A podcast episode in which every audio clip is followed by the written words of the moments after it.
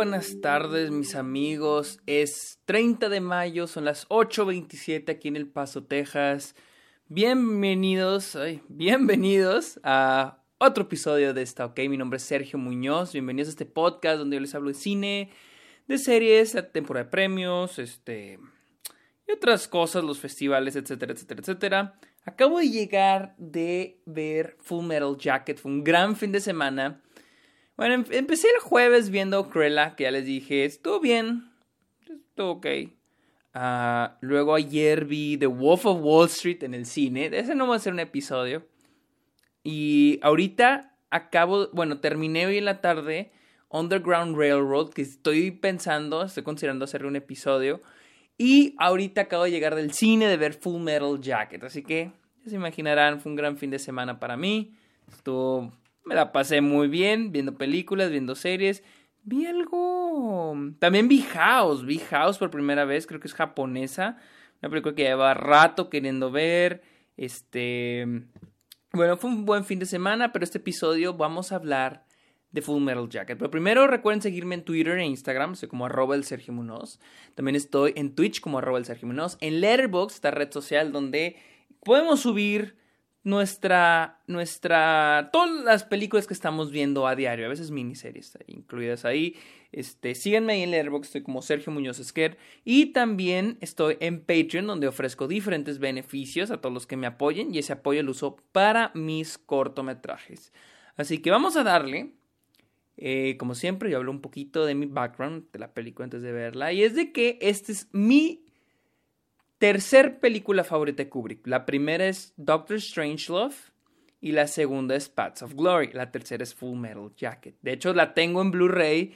Es, eh, yo- muchos dirán de que, güey, si la tienes en Blu-ray, ¿por qué no la, por qué la vas a ver al cine? Pues porque es en el cine. The Wolf of Wall Street también la tengo en Blu-ray. Y la voy a ver al cine. Mulholland Drive la fui a ver al cine y la tengo en Blu-ray. Porque aprovecho, no todos los días tienes Full Metal Jacket, The Lobo of Wall Street, Mulholland Drive en el cine. Y aprovecho para ir a verlas.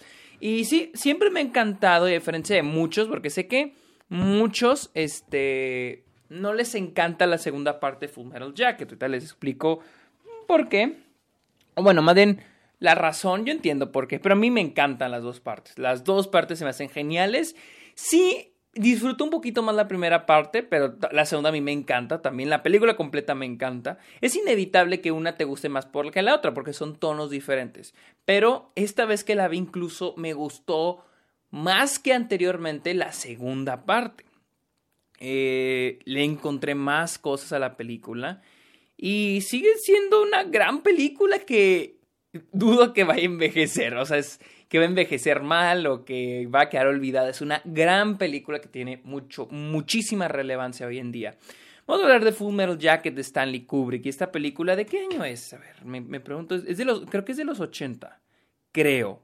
Chingada madre, pinche celular, culero. Eh, a ver, eh, Full Metal Jacket. Del 87. Pues es casi una década después del, de la guerra de Vietnam, creo. La guerra de Vietnam, que fue en los 60s o en los 70s? A ver.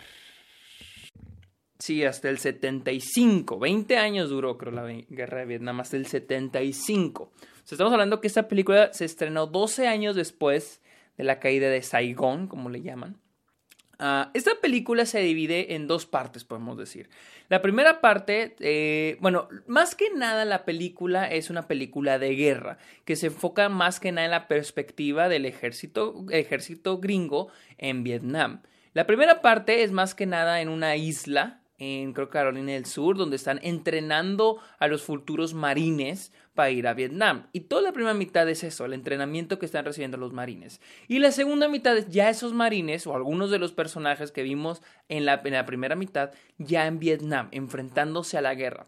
Superficialmente la película sí es una crítica, un mensaje sobre lo erróneo que es la guerra. Es muy evidente esta, eh, en lo que convierte a los soldados. Pero creo que yo esta vez que la vi encontré un poquito más de, de un poquito más sobre el mensaje del sistema, ¿no? El sistema americano, el sistema que incluso en México muchos países tenemos, que es el, el adi- adiestramiento o muchas veces el patriotismo, ¿no? Y, y más que nada es de que en este, en este, en la primera parte donde vemos a los soldados siendo entrenados por el, por el general, que es un general, este, a ver, a ver, ¿cómo, cuál es su nombre? Este, mm, sí, el general, el sargento Hartman, que les grita, un personaje icónico ya del cine vemos cómo los trata, los trata como basura, los trata horrible. Eh, pero ellos tienen que obedecer órdenes, tienen que entrenarse, tienen que... Y creo que de ahí empieza esta perspectiva de la idea de adiestramiento. Pero yo creo que no solo es dentro del, del ejército, en este caso los Marines, que recuerden, es lo mismo el ejército que es el Army, que los Marines son diferentes ramas dentro del ejército, del, de las Fuerzas Armadas de los Estados Unidos. Pero ese es otro pinche tema. Pero es interesante cómo, lo, cómo Kubrick retrata este, este adiestramiento que yo veo tan como parte del sistema hasta en las escuelas, ¿no? Una vez Juan Antonio, mi amigo Juan Antonio, que está en mi director de fotografía, y yo estamos viendo High School Musical. Y nos llamó la atención este tema en High School Musical que es apoyar a tu equipo y apoyar a tu escuela, que es muy común en Estados Unidos. En México yo creo que en Latinoamérica no es muy común, pero en Estados Unidos es muy común que tú a tu equipo y vistes los colores de tu escuela y apoyas a tu escuela en lo que sea, al equipo de básquet, al equipo de fútbol americano, al equipo arriba de la escuela, ¿no? Y nos preguntamos esto de que si de aquí no venía el excesivo patriotismo que, existe en Estados Unidos, en el apoyar a tu país, en el dar la vida por tu país. Entonces siento que, y, también esta idea del, del, sistema, ¿no? Que tienes que encajar en el sistema, que tienes que encajar en lo que te dicen, en complacer a los de arriba, complacer a aquellos que te están dictando qué hacer en la escuela. y también al mismo tiempo la idea de hacer a un lado a los que no son iguales. O te acoplas o vas a chingar a tu madre, ¿no? En, palabras más bonitas, ¿no? Este, sí, eh, lo vemos con él, con este, el, personaje interpretado por Vincent D'Onofrio, este, el Private Pile, quien, quien debido a, no sé si tengo un problema mental, pero debido, por ejemplo, a su, a su complexión física, a que no es, no es hábil con los entrenamientos físicos, no es muy hábil a veces con, por ejemplo, al armar el, arma, se eleva la onda en algunas cosas, como cuando se le olvida cerrar el seguro. Pero esta idea de que o te ajustas al sistema o el sistema te va a chingar, ¿no? Em, y esta idea de, que de tratar a las personas como, como animales, ¿no? Como robots, no como humanos. La idea de que tienes que seguir las reglas. No hay humanidad en el sistema, tienes que seguir las reglas. Y les digo, no solo es el ejército, a veces hasta las escuelas. Seguir el plan de estudio, aprender esto, aprender lo otro, pedir permiso para esto, dirigirte a tus maestros de cierta manera, no puedes hacer esto, no puedes hacer aquello, tienes que hacer esto, tienes que hacer lo otro ese tipo de cosas y que probablemente muchos se pueden acoplar y otros no. Hay aquellos que es muy fácil para ellos acoplarse y hay otros para los que es muy difícil hacerlo, como lo vemos en esta película. Y siento que Kubrick hace un excelente trabajo mostrando eso en la primera parte.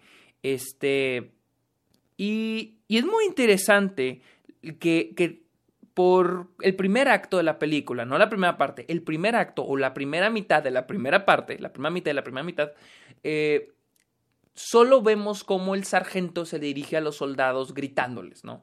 Y ellos, yes, sir, no, sir, yes, sir, sir, yes, sir, sir, no, sir. Así es como se van dirigiendo. Solo esos son los diálogos. La introducción de nuestros personajes no es qué vamos a saber de ellos, cómo son, simplemente en cómo se les dirige a ellos, nada más. Esa es nuestra introducción de personajes y Kubrick lo hace muy bien. Y en la segunda mitad de ese acto pasa algo muy interesante, que es cuando ponen a Joker, personaje Joker, que, en realidad es el protagonista, a ayudarle al personaje Vincent D'Onofrio, a Private Pine, sí, que le empieza a ayudar. Y ahí lo interesante es que empiezan a tener ya una conversación como personas normales, como humanos, ¿no?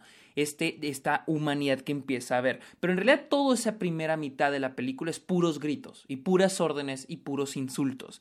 Y de hecho, algo que me gusta mucho que, que, plantea Kubrick con la película es el miedo, ¿no? Un sistema que se rige a través del miedo, ¿no?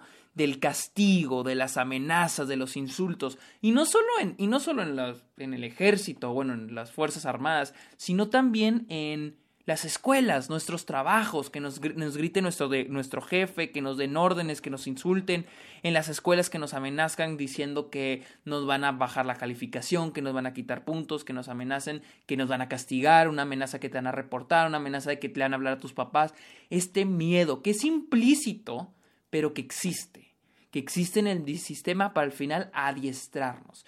Y luego tenemos al personaje de Joker, quien se me hace un personaje súper, súper interesante, porque les digo, la primera mitad de la película se enfoca más que nada en el personaje Vincent D'Onofrio, pero también conocemos un poco de Joker, y lo empezamos a conocer todavía más en la segunda mitad, donde nos empezamos a dar cuenta que es un ser humano, que es una persona divertida, buena onda, chido, tiene amigos y todo, pero si analizamos la, primera, la primera mitad y contrastamos las dos mitades, nos damos cuenta que Joker es esta persona que probablemente es mucho de nosotros, que esconde su humanidad, que esconde sus pasiones, que esconde lo que ama, ¿no? Eh, creo que es una metáfora sobre eso, porque ¿cuántos de nosotros no hemos, escondido, eh, no hemos escondido lo que amamos o lo que nos gusta o lo que disfrutamos, quienes verdaderamente somos, por encajar en el sistema. Una vez hice y yo estamos hablando de que conocemos gente que conocemos gente que ama alguna cosa, que ama el cine, que le ama la pintura, que ama este los carros, que ama cualquier cosa, que tiene una pasión. Pero hay otra gente que no tiene una pasión, que no tiene algo que le que, que, que ame, ¿no? Y nos preguntamos, es que ¿qué es lo que les apasiona? O sea, y, a mí a veces, no sé, yo pienso que toda la gente debe tener algo que le apasione. Y si no lo tiene es porque tal vez lo ocultó cuando era chico, lo ocultó cuando tal, en secundaria tal vez se burlan de esa persona, o tal vez le daba miedo revelarlo, ¿no? A mí nunca me dio miedo ni vergüenza decir que amaba el cine, pero tal vez hubo más gente en mi primaria, en mi secundaria, que les daba miedo decir que les gustaba el cine. Sí, por, por cualquier cosa, ¿no? Por lo que te dice el sistema, que no puedes, que no te debe gustar el cine, o los estereotipos, que el arte es para, para las personas este, LGBTQ, etcétera, ¿no? Parte del sistema. Y siento que Kubrick hace un muy buen trabajo planteando eso, de cómo el sistema afecta a nosotros como humanos. Y de hecho hay un momento, hay un momento donde cuando los empiezan a repartir ya como por áreas, que ya se graduaron, eh, y los empiezan a repartir por áreas, y Joker decide ir a periodismo. Y se burla de él el sargento. Le dice, güey, ¿qué pedo? Porque quieres ser un periodista. Qué chingados. Eso, eso, esa parte del sistema que nos dice qué debes de hacer y qué no debes de hacer. Y siento que con la película Kubrick hace muy buen trabajo. Y con el final del primer acto, que ya sabemos lo que ocurre para los que la han visto, que es el, el final, esa escena en el baño, creo que es esta representación de qué sucede cuando todo se cae, cuando ese sistema se rompe, cuando ese sistema no funciona. Cuando ese sistema le falla a las personas que no encajaron. Y, y es una revelación hacia el sistema, pero también una revelación a las personas que no encajaron. Es, una, es un final muy crudo, pero que es muy, muy real. Y, es un, y también eso se me hace bien curioso cómo hacen esa comparación de este Whitman, el que hizo el tiroteo en la Universidad de Austin, o este Oswald, quien mató a Kennedy, y dicen, ustedes se van a convertir en uno de ellos. Ellos eran Marines y, lo toman, es un gran, eh, el, sargento lo toma como un ejemplo para decir, no para decir que eran malas personas o que tomaron malas decisiones, sino que fueron hábiles en su área. Eran máquinas. Son máquinas que construyó el gobierno. Porque aquí dicen, hay una frase que tiene la película, we're gonna build killers, vamos a construir asesinos, ¿no? Y no, no, es el hecho de construir asesinos, pero la palabra construir, construcción, vamos a formarlos, que vuelvo a lo que es el sistema, esta construcción de personas. Recuerda una vez en secundaria, yo fui, Yo fui a una escuela pública en secundaria y me acuerdo que el profe nos dijo, miren, el sistema educativo está hecho para que terminen, para que la mayoría de ustedes, si no es que todos, terminen trabajando en maquilas, trabajen en fábricas. Tal vez dos, tres de ustedes van a terminar siendo dueños de algo, van a tener un puesto, pero el, sistema educativo está hecho para que ustedes terminen siendo trabajadores de maquilas. Se me hizo tan impresionante que un profe te diga eso. Y sí, o sea, siento que es un gran trabajo lo que hace Kubrick en la primera mitad. Ahora, algo ya englobando más lo que es la película, la primera y, y este segunda mitad. Les decía, en la segunda mitad ya tenemos lo que es los soldados en, en Vietnam. Obviamente nos enfocamos en Joker. Ya, ya anda ahora con otro chavo, eh, que son parte de la misma revista o periódico. Se centra un poco la película en lo que es este, los periodistas, el periodismo un poquito, lo que es esconder la verdad cuando le dice a su jefe de que, oiga, pues este, mostramos eso, no, tienes que bajar el número de muertos porque no queremos decir que esta es una pinche guerra que está valiendo pito, ¿no? Entonces es un poquito de eso. Ah, me gusta mucho el personaje del compañero de Joker que le dice que le parece muy curioso que ellos, Estados Unidos, viene a Vietnam para ayudarlos y ellos no quieren, ellos están molestos, ellos es muy interesante esa perspectiva, ¿no? Me parece muy, muy, muy, muy interesante también.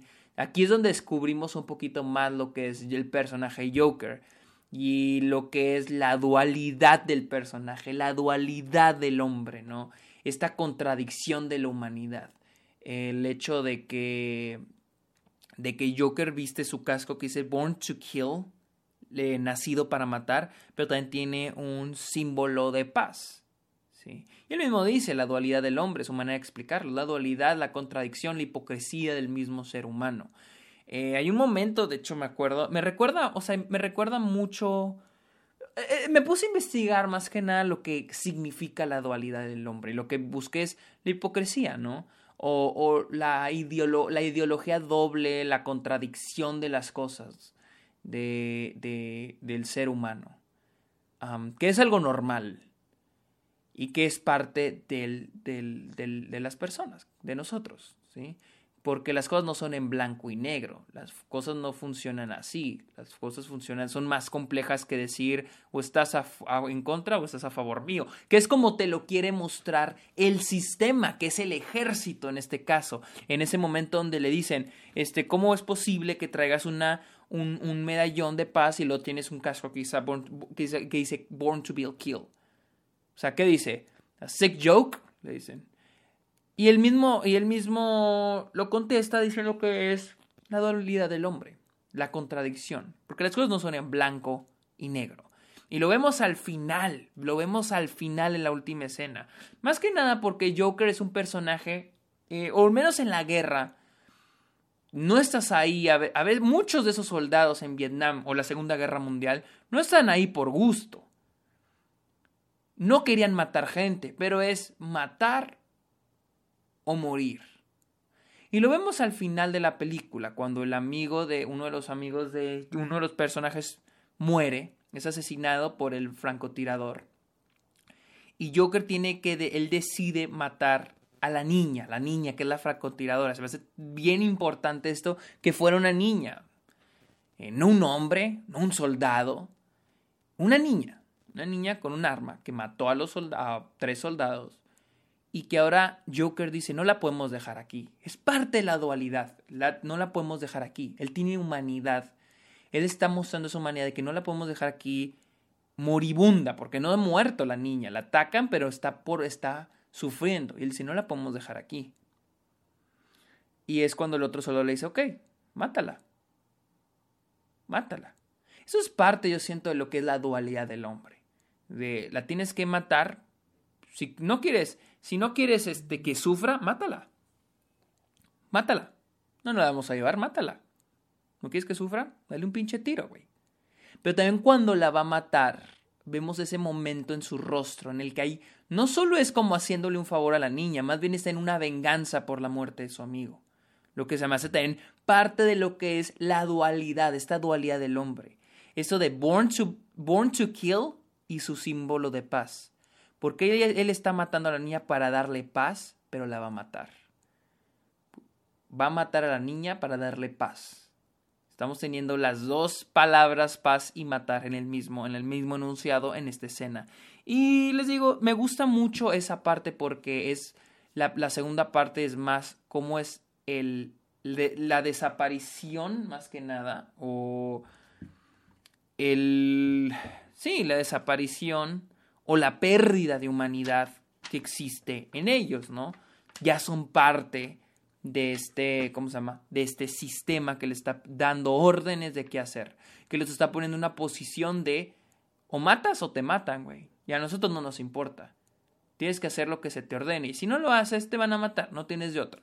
Ese sistema en el que no solo es en la guerra, yo creo que es en la vida real, que no es, no es que te maten, pero yo creo que el hecho de que, ok, no quieres hacer tarea, vas a reprobar y te va a ir mal y vas a tener mal este, calificaciones, te va a ir mal, no vas a entrar a la, prepa que tú quieras o a la universidad que tú quieras y no vas a tener el trabajo que tú quieras y vas a echar a perder tu vida.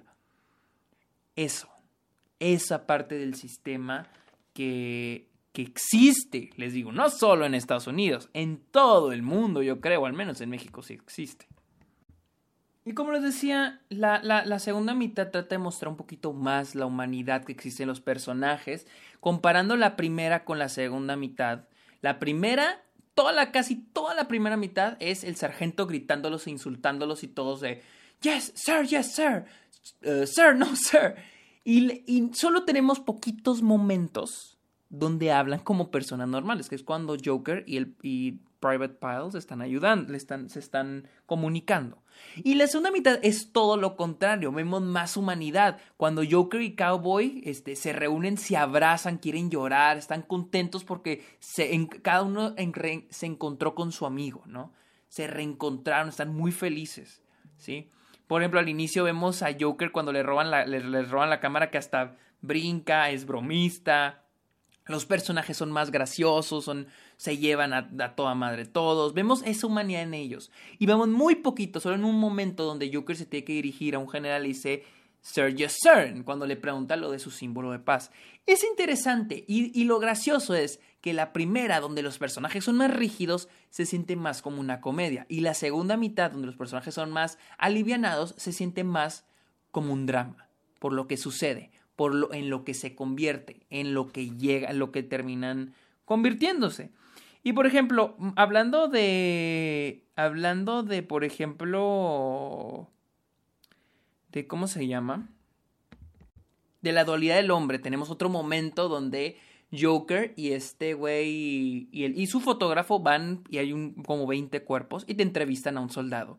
Y es muy interesante cómo el soldado está platicando la masacre, le está narrando y al mismo tiempo está sonriéndole a la cámara. Si se fijan, de repente le sonríe a la cámara y luego empieza a seguir, no, ¿y qué pasó esto? Y luego le están tomando foto y lo vuelve a sonreír. Es una imagen de todo está bien, el sistema funciona, así yo lo interpreto, el sistema está funcionando bien, aunque sea un asco pero también un poco como lo que es el periodismo, que es, ay, les vamos a mostrar el lado bonito, ¿no? Todo está saliendo bien ahí en Vietnam, estamos ganando la guerra, pero se están muriendo los soldados. Se están, están invadiendo, están matando gente y están muriendo sus propios soldados. Entonces, es un poco eso de la dualidad también del hombre, del sistema, del mundo, de la sociedad, etcétera, etcétera, etcétera. Y luego les digo, llegamos al final donde es como para mí lo que es la pérdida de humanidad de los personajes, donde es descubren que es una niña, se los expliqué, y la matan. Y, y, es interesante que el que primero le dispara a la niña es el amigo de Joker, el periodista, el fotógrafo, quien era el tipo que se andaba vomitando en el helicóptero. Hay una escena en un helicóptero donde va un güey matando gente, literal, va matando gente a lo pendejo, y el personaje literal se está queriendo vomitar. Y va con ganas de llorar. Y al final de la película es quien le dispara a la niña. Y está bien contento y parece un logro y soy un chingón y la madre. En eso se ha convertido, en eso el sistema ha convertido al personaje. Y luego después el personaje Joker decide matar a la niña. Y es esta dualidad, esto de para darle paz, como les expliqué, matándola. Este. Y y al final, y, de hecho hay un momento donde él tiene que decidir si matar a la niña, donde el amigo, el, el fotógrafo, sonríe. Vemos una toma del, de, de donde sonríe. Esas decisiones de la edición de vamos a agregar esa toma donde él sonríe.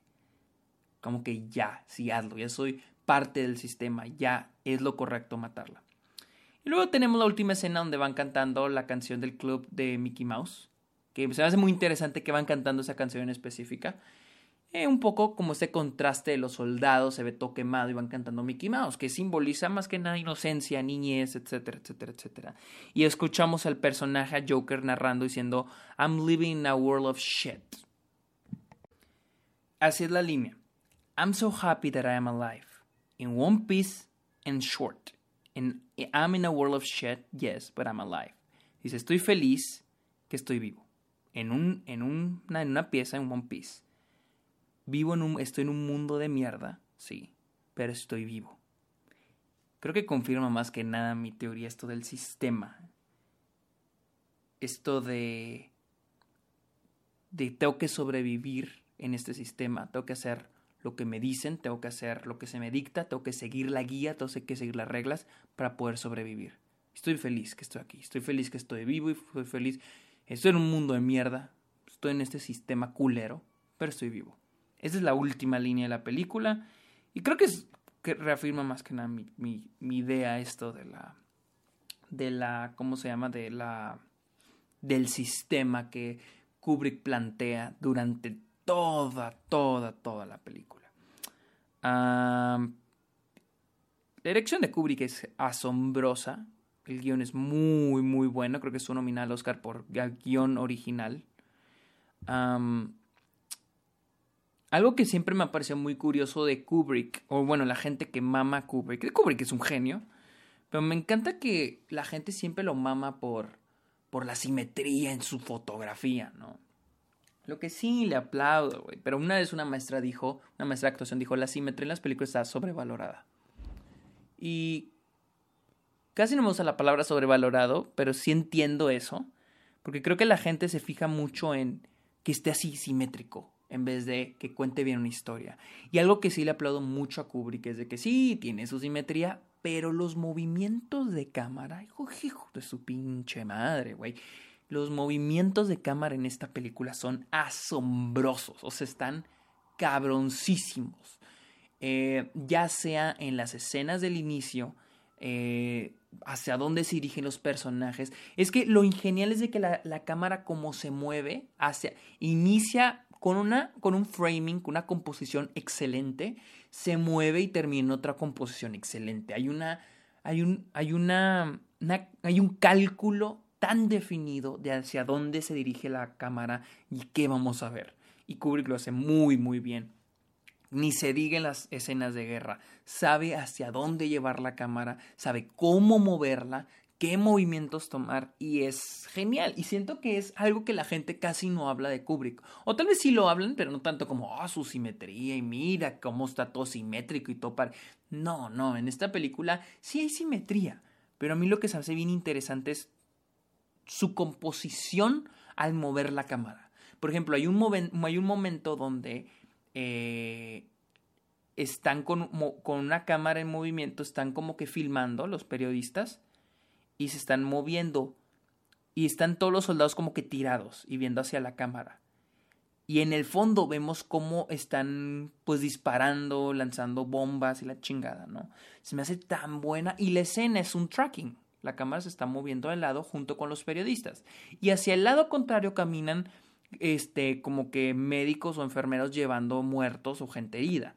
Se me hace un momento muy chingón, muy bien filmado y creo que la gente olvida eso, los movimientos de cámara, y que la importancia de la fotografía no es que se vea bonita o que se vea simétrico, sino que funcione para la trama, que funcione para la historia, para la, narrativa, y que sea narrativa visual.